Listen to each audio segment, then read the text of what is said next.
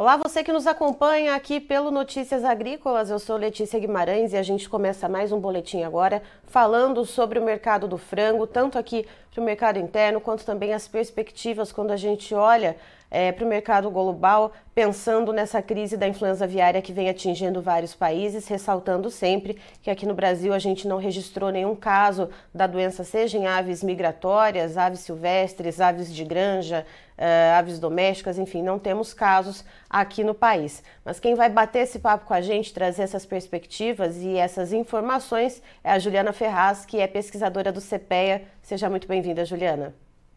Obrigada, Letícia. Eu que agradeço o convite. Juliana, pensando aqui nas cotações do mercado interno, que a gente vê Uh, há algumas semanas já que esses preços eles têm uma dificuldade em evoluir. Uh, nos fechamentos diários que eu faço aqui no Notícias Agrícolas e quem acompanha né, esses fechamentos todo finalzinho de tarde, a gente vê que tem dia que sobe um pouquinho, tem dia que cai um pouquinho, parece que está patinando, né, que não consegue sair muito do lugar. É isso mesmo? É essa visão que se tem do mercado? O que está acontecendo? Correto, é isso mesmo, Letícia. Os preços né, uh, da carne de frango, eles vêm se recuperando ao longo do mês aí, tanto que estão, estão se sobressaindo aos patamares de preços praticados aí em fevereiro. No entanto, eles ainda enfrentam muita dificuldade e resistência, principalmente por conta do é, baixo poder aquisitivo da população brasileira. Né? Então, uh, a resistência da população em conseguir assimilar valores maiores pela carne a, acaba sendo é, muito difícil, né? Tendo em vista aí esse cenário de, de baixo poder aquisitivo. Agora, na primeira quinzena desse mês, as vendas ainda fluíram relativamente bem, é, parte dos agentes conseguiram reajustar positivamente os preços, mas eles relatam bastante dificuldade em fazer esses repasses. É, realmente a gente está naquela época, né, de pagamento de IPVA, tem gente que ainda parcelou bastante questão de material escolar, enfim. É, ainda o brasileiro vai seguir tendo esse, esse problema, né, de poder aquisitivo ainda durante um tempo, Juliana. Uh, e pensando, além disso, né, do preço do, da, da própria carne de frango, né, e dessa, dessa questão lá na ponta consumidora, como que está a competitividade do frango em relação às carnes concorrentes? O ovo, a gente já trouxe informação aqui no Notícias Agrícolas ontem de que chegou a patamares recordes de preço, é, e isso não só pela questão da quaresma, mas também pelos ajustes de produção. Então a gente já tem ali uma das proteínas, né, que costuma ser mais acessível já atingindo o preço recorde. Agora das proteínas carnes, como que está a relação entre elas? Exatamente, Letícia. Os preços da carne de frango estão perdendo um pouco de competitividade para as demais carnes, porque a carne bovina, o movimento está de queda para a maior parte dos produtos, assim como para a carne suína. Então, com isso, uh, o setor avícola né, de corte ele acaba enfrentando uma, uma outra dificuldade, que é conseguir fazer reajuste de preço para a carne de frango à medida que os preços das demais carnes estão caindo. Então acaba sendo muito difícil o preço da carne de frango se sustentar diante de um cenário de queda para as demais carnes. E no caso de ovo, realmente, né, a, a, proteína de frango, né, quando a gente fala de carne, é a mais em conta. E a proteína alternativa aí que a gente tem, os ovos, também uh, estão com uma com, preços em patamares muito altos, né? Então o frango aí ele acaba realmente perdendo um pouquinho de competitividade diante dessas demais proteínas. E Juliana, uh, a gente tem previsão né, de quando que esse cenário pode ter algo de mudança, de quando que esse cenário, ainda dessa dificuldade no repasse dos preços, deva ter alguma melhora? Tudo vai depender muito do comportamento dessas demais proteínas, Letícia. A gente espera que, uh, com o passar da quaresma, os preços dos ovos, por exemplo, eles acabem cedendo um pouco, porque isso acaba sendo sazonal. Né? Então, todo período de quaresma, a gente nota que há um movimento de recuperação nos preços dos ovos e aumento né, bastante expressivo, uh, mas depois os preços acabam cedindo. Agora, quando a gente fala de proteína, né, é, carne, a gente está falando aí de carne bovina, carne suína, tudo vai depender muito de como vai se dar aí o comportamento dessas demais proteínas. Porque, é como eu comentei, é, se os preços da proteína de bovina né, e, e suína continuarem caindo, vai ser muito complicado uh, ah, para o setor de, para a cadeia né, de, de, de, frango conseguir sustentar os valores aí em patamares altos e inclusive fazer repasses né, reajustes aí positivos dos preços. Então, toda essa dinâmica vai depender de como vai, vai se dar aí a questão de oferta de carne bovina e de carne suína no mercado brasileiro. A gente sabe que, apesar da proteína de frango ser a proteína mais consumida no Brasil, há uma preferência pela carne bovina, e se a carne bovina estiver em queda, a parte da população vai optar por consumir essa proteína e não a de frango. Em relação às exportações, Juliana, a gente sabe que, que é uma grande ajuda, inclusive, para escoar, né, para a gente não ter uma, até uma sobreoferta aqui no mercado interno.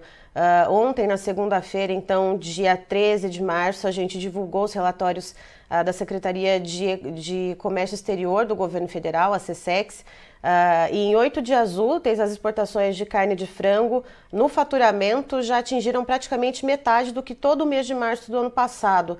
Uh, em que peso que essas exportações que a gente está vendo agora em março, elas têm afetado aqui o mercado interno? Essas exportações, elas ajudam, né, elas contribuem bastante para enxugar a quantidade de carne no mercado doméstico e, e dar maior fluidez, né, liquidez aqui para a carne de frango. Uh, as exportações, de fato, elas estão num ritmo muito bom. Uh, no mês passado, o, as exportações de carne de frango foram recorde para um mês de fevereiro. A gente nunca tinha uh, exportado tanta carne de frango em um único mês, né, de fevereiro. esse ritmo, ele, ele continua bastante elevado, né? Então, você comentou aí a questão da receita, mas quando a gente fala em termos de volume, a média diária também está bastante elevada. Uhum. E o preço da carne de frango no mercado doméstico, no mercado internacional, perdão, é, subiu é, nesse mês também. Então, o preço pago pela carne brasileira está tá maior na, na parcial desse mês. Ao que tudo indica, Letícia, se a gente não tiver nenhum é, movimento atípico no mercado, a tendência é que essas exportações elas continuem bastante aquecidas. E aí isso é muito interessante para o setor, de modo geral, porque uh, é aquilo que eu comentei, isso acaba dando mais liquidez para a carne, ajuda a enxugar um pouco uh, da sobreoferta aqui no mercado doméstico e, e, consequentemente, o preço da proteína não, não despenca, né? E por falar em movimento atípico, Juliana, e relacionando isso com as exportações, é, temos aí um alarme, né, uma, uma questão bem preocupante. Ainda que o Brasil não tenha casos de influenza aviária, nós temos oito países aqui na América do Sul que registram casos, seja em aves silvestres, aves domésticas, é, aves de granja ou até em mamíferos, que já existem casos né, de transmissão uh, das aves para mamíferos, e seis desses países aqui da América do Sul fazem fronteira com o Brasil. Três deles preocupam um pouco mais, segundo especialistas, né, que é a Bolívia, a Argentina e também o Uruguai. Aí eu te pergunto, Juliana, o que, que o mercado está vendo aqui no Brasil? O produtor de frango, ele pensa agora um pouco mais, né? Será que eu invisto mais em alojamento? Será que isso é um investimento de risco? Já que agora a gente se aproxima de abril, que é um período de rota de migração de aves. O que, que, que o mercado está enxergando nesse momento? O mercado está bastante apreensivo, apreensivo, Letícia, porque à medida que aumenta né, o número de casos aqui na, na América do Sul, principalmente de países vizinhos, o risco da entrada da doença aqui no Brasil ela aumenta também. Então, com isso, uh, os agentes do setor estão bastante receosos, vêm monitorando com bastante cautela é, esse movimento aí de aumento de casos de gripe aviária e tem tomado todas as medidas possíveis para tentar mitigar aí é, e evitar né, a entrada da doença no Brasil. A gente não pode garantir que essa doença não vai chegar ao Brasil. A gente não pode afirmar isso categoricamente, mesmo com as medidas de biossegurança é, sendo adotadas né, desde o ano passado. É, todo o setor está mobilizado aí para tentar é, evitar a entrada, a chegada dessa doença aqui no Brasil, mas a gente não está imune a, a, isso.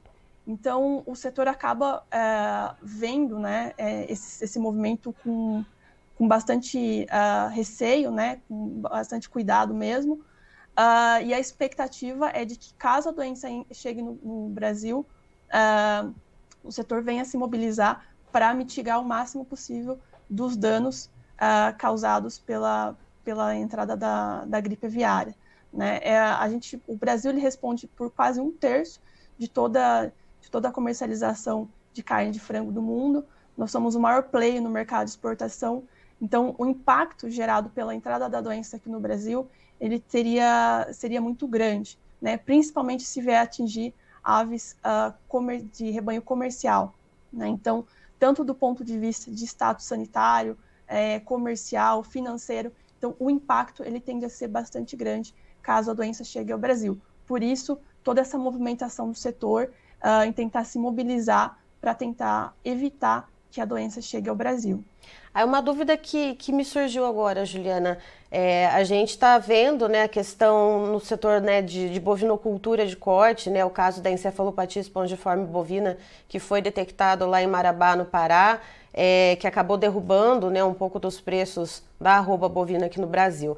Uh, num caso de gripe aviária, se acontecesse algo muito regionalizado, a gente sabe dos protocolos sanitários que é de isolamento né, de um, um certo raio de alguns quilômetros, que agora eu não vou lembrar de cabeça, uh, mas mesmo com se, se acontecesse algo muito pontual, muito regional e fosse isolado, há o risco de um derretimento de preços generalizado?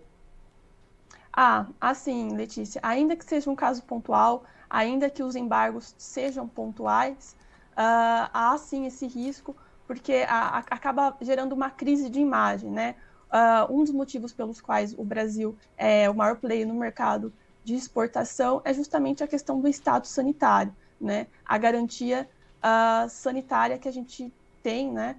Então, isso é, é um dos fatores aí que contribuiu para a gente chegar nesse patamar que a gente chegou de maior player no mercado de exportação do mundo no mercado da carne de frango. Então, ainda que seja uh, muito pontual e, e, e, não dure né, um, um, longo período, ainda assim, num primeiro momento, caso a doença venha a atingir o Brasil, pode sim ocorrer essa, essa crise de imagem com países uh, suspendendo as importações da, da carne brasileira. Certo. E aí isso acaba tendo um impacto, sim, financeiramente, né?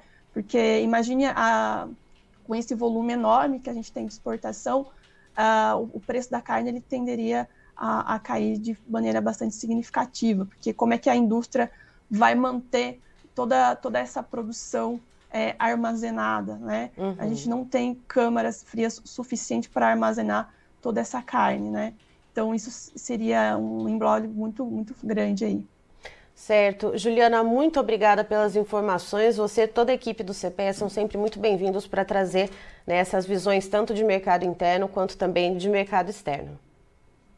Imagina, eu que agradeço o convite. Tá, então estivemos com a Juliana Ferraz, que é pesquisadora do CPE, nos trazendo as informações, um overview sobre o mercado do frango, falando dos preços aqui do mercado interno, que tem parecido, né, tem sofrido uma dificuldade em evoluir e isso vem muito do repasse, né, da dificuldade de repassar altas nos preços do frango até a ponta final consumidora e também da queda nos preços da carne bovina e da carne suína que acabam então competindo com a carne de frango. E em relação ao mercado externo, segundo a Juliana, as exportações brasileiras vão muito bem. Fevereiro, a gente teve um recorde nas exportações para um mês de fevereiro, nunca se viu um mês de fevereiro com uma exportação de carne de frango tão positiva.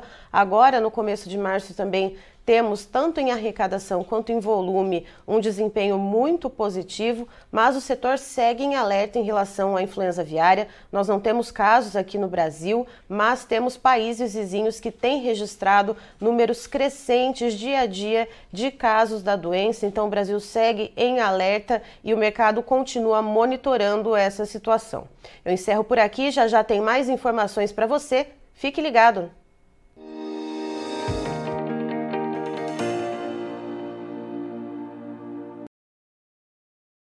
Participe das nossas mídias sociais no Facebook Notícias Agrícolas, no Instagram arroba Notícias Agrícolas e em nosso Twitter arroba Noteagri. E para assistir todos os vídeos, se inscreva no YouTube, na Twitch, no Notícias Agrícolas Oficial.